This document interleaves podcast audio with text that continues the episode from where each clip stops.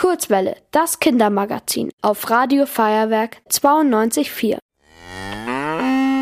Milch für unser Müsli kommt von der Kuh. Das weiß doch jedes Kind. Inzwischen ist es aber nicht mehr ganz so eindeutig.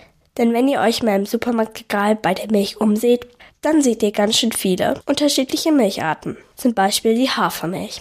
Landwirt Anton Zott stellt selber Haferdrinks her. Wieso es ausgerechnet Hafer ist, der für die Ersatzmilch verwendet wird, erklärt er euch am besten selber. Der Hauptgrund, warum man Hafer nimmt, Hafer ist das Getreide mit dem höchsten Fettgehalt und Fett ist ein Geschmacksträger. Die Sorte oder das Getreide Hafer hat einen sehr hohen Eigengeschmack und daraus kann man dann eben den Hafertrink machen. Ein weiterer Bonuspunkt für Hafer.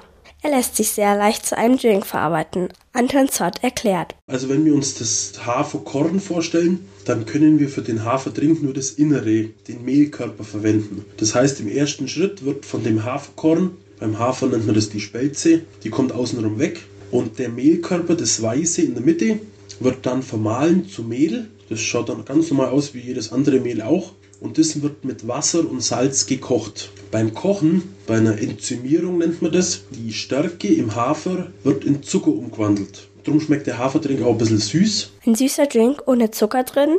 Dass das wirklich stimmt, könnt ihr ganz einfach selber testen. Legt euch ein kleines Stück Brot in den Mund. Wenn ihr das eine Minute einfach lutscht, dann werdet ihr feststellen, irgendwann schmeckt es süß.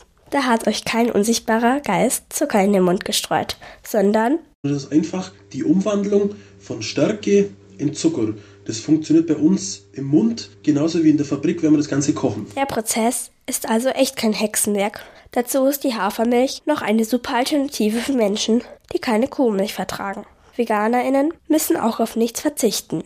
Und sogar die Umwelt wird geschont, weil keine Kühe extra für die Milchproduktion gezüchtet werden müssen. Aber ist die Hafermilch auch gesünder als die Kuhmilch? Das kommt immer darauf an, auf was man schaut. Wenn es jetzt Leute gibt, die auf den CO2-Verbrauch schauen, dann ist natürlich der Hafertrink gesünder. Wenn Leute sind, die nur schauen, wie viel Mineralstoffe in einem Liter drin stecken, da ist ein Liter Kuhmilch besser. Ihr wollt auch ins Radio?